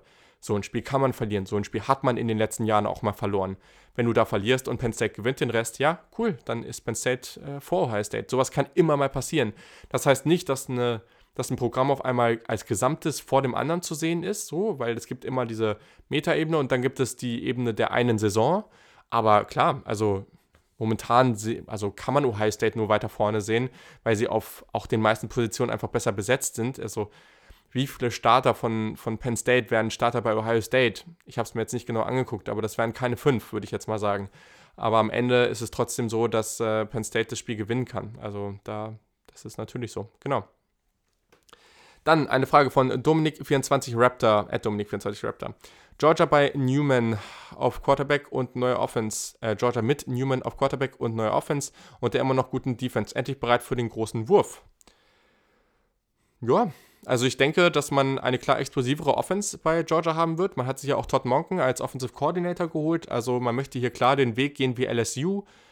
Man hat viel Talent auf Wide Receiver, auf Running Back, hundertprozentig. Und ähm, ja, also ob man jetzt wirklich oben angreifen kann, muss man sehen, weil diese SEC ist einfach super tief und super stark da oben besetzt. Ähm, ich denke, Teams wie, wie Florida, wie LSU, Alabama, natürlich alle immer stark, aber klar, also mich würde nichts überraschen, wenn, wenn Georgia am Ende ganz weit oben ist und dazu kommt gleich auch noch was. Und dann gab es noch eine Frage von Kevin Möllenbeck und zwar hat der gefragt, ähm, gibt es deutsche Prospects, die Stand heute gute Chancen haben, gedraftet zu werden, abgesehen von Sam Brown? Und da muss ich ehrlich gesagt sagen, ich sehe da keinen. Also ich habe mir noch mal ein paar angeschaut, also einfach geguckt, welche Namen da noch so rumlaufen. Momentan sehe ich keinen. Wenn ihr jemanden habt, wo ihr denkt, da gibt es Chancen, dann schreibt mir gerne. Aber momentan sehe ich da persönlich niemanden. Genau. So. Dann hat Franco nochmal gefragt, at Toni-Dinado, vielleicht auch was für den Podcast. Spannende Colleges momentan oben bei der 2021-Klasse im Recruiting. North Carolina und Tennessee hätten da wohl Stand jetzt keiner erwartet. Genau, dann mache ich einfach an dieser Stelle nochmal ein kurzes Recruiting-Update. Und zwar, also wir haben hier eine Top 11, die ich mir jetzt mal hier rausgescreenshottet habe. Weiß nicht, wie ihr Recruiting verfolgt. Ich verfolge es immer sehr, sehr intensiv, aber ich finde es auch spannend. Also an 1 momentan ja noch Ohio State, weil die einfach, äh, ja, einfach unreal, also unreal, unreal sind gerade. Ist einfach extrem, was die da recruiten, sehr, sehr stark. Aber an 2 Tennessee also absurd, was die für einen Run hatten. Die hatten ja irgendwie so einen zwei Wochen Run, wo die irgendwie, schieß mich tot, fast zehn Prospects bekommen haben, die vier und five Star, äh, four und five Star Prospects waren. Also Wahnsinn, was die da abgerissen haben. Auf einmal ist Tennessee an zwei, Wahnsinn. An drei North Carolina, auch die unglaublich stark. An vier Clemson, okay, ja, erwartet. An fünf USC. Und USC hat sich wirklich gemacht. Die entwickeln sich gerade sehr, sehr gut wieder. Und ganz wichtig, Corey Foreman, der Nummer 1, das Nummer 1 Prospect nach 24-7 Sports, war vorher bei Clemson, jetzt ist er hat decommitted und die Wahrscheinlichkeit, dass er, nach U, dass er zu USC geht, einfach auch, weil es näher bei sich zu Hause ist, ist sehr, sehr hoch. Also damit hat Clemson da erstmal ein großes Prospect verloren, was praktisch nie passiert. Also es ist auch nochmal das nächste. Äh, gewisse Prospects committen und haben danach aber noch andere Visits, weil sie sagen, okay, ich bin mir eigentlich, ich habe jetzt committed, aber ich schaue mir trotzdem nochmal andere an. Macht für mich keinen Sinn, aber es gibt's. Clemson erlaubt das seinen Prospects nicht mehr oder seinen Commits. Die sagen, wenn du committest, dann hast du keine anderen mehr und fertig. Deswegen haben sie auch immer sehr, sehr wenig die Commitments. Natürlich auch, weil sie sehr erfolgreich sind, aber das läuft bei denen. In diesem Fall seit Jahren mal wieder das erste. Und UC ist ja, knapp dran, aber sie sind relativ knapp dran an, an Clemson, sage ich jetzt mal. Und mit Foreman als Commit, ähm, ja, hatten die sogar Chancen, dann Clemson zu überholen. Und das ist natürlich wirklich enorm und ganz, ganz wichtig für diese Uni. Dahinter, äh, außerhalb der Top 5, haben wir dann Florida, wir haben Minnesota, Iowa, Notre Dame, Michigan und LSU. Ja, also hier in der zweiten Hälfte dann auch gerade nochmal Big Ten sehr stark vertreten. Man muss aber sagen, es gibt gewisse Unis, zum Beispiel die, die wir jetzt hier vorne sehen, ne, Ohio State, Tennessee, North Carolina, die werden wahrscheinlich nicht mehr so brutal viele Prospects oder, oder Commits bekommen, auch einfach, weil sie nicht mehr so viel Platz haben. Aber andere, Alabama ist noch ganz, ganz, ganz weit unten. Aber ich glaube, also es ist sehr unwahrscheinlich, dass das so bleiben wird. Es gibt noch viele Spieler, die noch nicht committed haben.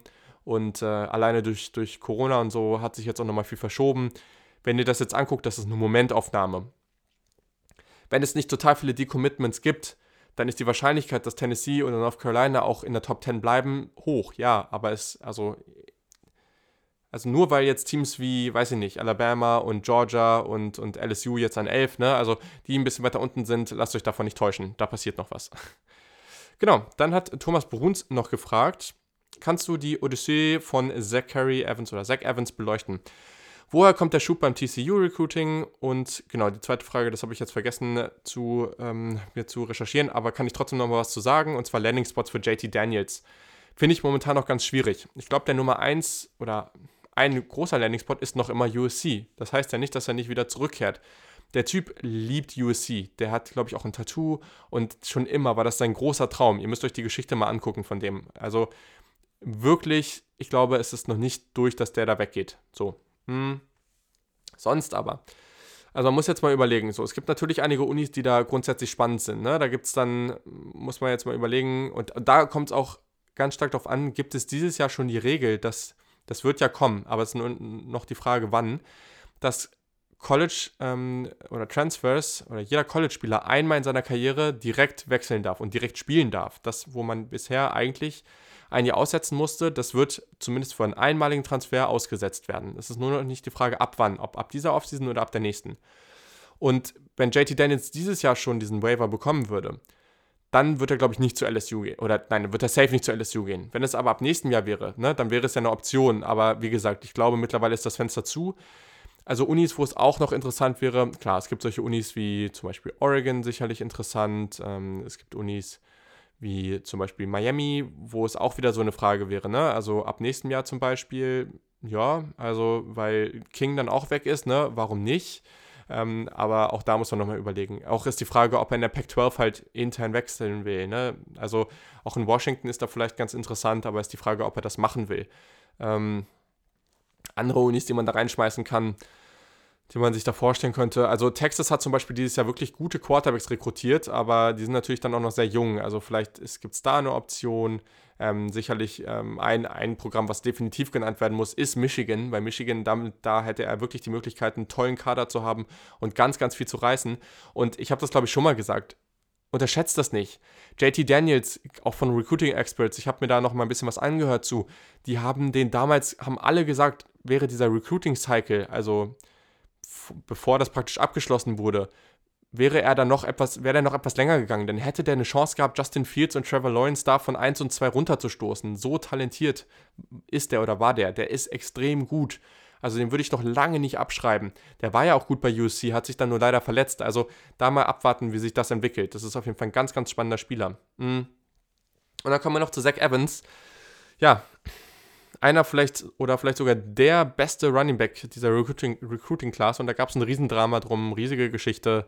Ähm, ja, seit über Monate hat sich das hingezogen. Niemand wusste, was äh, ja so passiert ist oder was los war und deswegen fasse ich das nochmal kurz zusammen. In der Highschool wurde er, ich meine, irgendwann mal für zwei Spiele suspendiert, ähm, hat auch im Finale dann nicht gespielt. Angeblich war die Geschichte, dass sie im Hotel waren am Abend davor und die Coaches alle Handys eingesammelt haben, weil sie nicht wollten, dass die Spieler abgelenkt sind und er das Handy nicht rausgerückt hat. Und dementsprechend dann nicht spielen durfte, weil es dann halt einen riesen Disput gab. Es ist nicht ganz klar, ob das wirklich so war. Es gibt also alles, was diesen Spieler angeht, ist ein Riesenmysterium. Also viele wissen nicht, was wirklich das Problem war, aber das ist zumindest eine Diskussion oder ein Thema, was da wohl so im, im Raum stand. Mhm.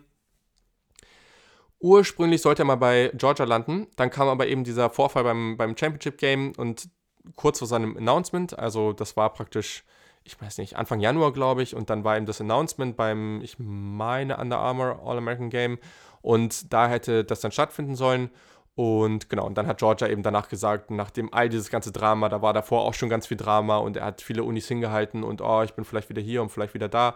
Und dann hat Georgia einfach gesagt, nee, sorry, wir sind raus, das passt nicht mit den Werten und allem drum und dran. Genau, also er war einfach lange Zeit die große Unbekannte im Recruiting-Prozess. So kann man das vielleicht zusammenfassen. Sie, teilweise war es mal eher Texas AM, dann war es mal wieder Alabama, dann mal Georgia. Nicht, dass er das gesagt hat, aber einfach so das, was die Experten im Recruiting, zum Beispiel bei 24-7 Sports, die waren sich, also es hieß immer mal wieder, es könnte in die Richtung gehen, es könnte in die Richtung gehen. Super unsicher, die ganze Geschichte. Hm.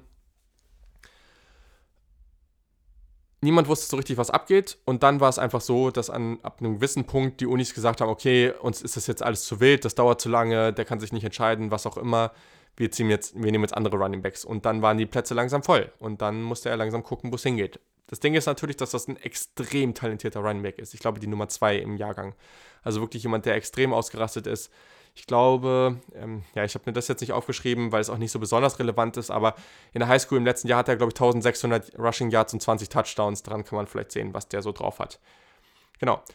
Im Januar und im März hatte er dann noch Official Visits bei Tennessee, Ole Miss und Florida. Also alles sehr, sehr SEC-heavy. Und genau, dann ja, kam auf einmal die Überraschung. TCU wurde in seinem gesamten Recruiting nie genannt, ähm, außer dass sie halt ihm eine Offer unterbreitet haben. Und auf einmal war er dann da eingeschrieben. Er selber sagt, dass das ihm auch hilft, also weil er aus Texas kommt, einfach näher bei seiner Familie zu sein und dass seine Oma dann auch zu seinen Spielen kommen kann. Ähm, hat er dann auch nochmal äh, in einem Interview gesagt. Aber ja, ich glaube, das war ein Riesendrama, super unsicher, was da die ganze Zeit abging, keine Ahnung. Aber er ist jetzt bei TCU gelandet, der erste Five-Star, den TCU jemals bekommen hat. Also super spektakuläres, äh, super spektakuläre Verpflichtung. Man hat ganz viel Running Back-Erfahrung, zum Beispiel Darius Anderson an die NFL verloren, also ist das für die super. Und ich glaube, ein solches Talent, wenn der vom Charakter irgendwie straight bleibt, dann besteht da die Chance, dass der ab Jahr 1 ein, also ein extremes Talent für die ist und ab, ein, ab Jahr 1 da riesen Impact haben kann. Aber man muss eben abwarten, wie er sich vom Charakter her entwickelt. So. Dann hat D. Josen09 gefragt, wie siehst du die Chancen von Texas A&M dieses Jahr? Könnte durch die Abgänge bei LSU und die ganzen Coachingwechsel in der SEC West etwas mehr möglich sein als letztes Jahr? Also, ich glaube definitiv, ich habe sie letztes Jahr schon relativ hoch gesehen. Ich glaube, es hängt alles an Mond.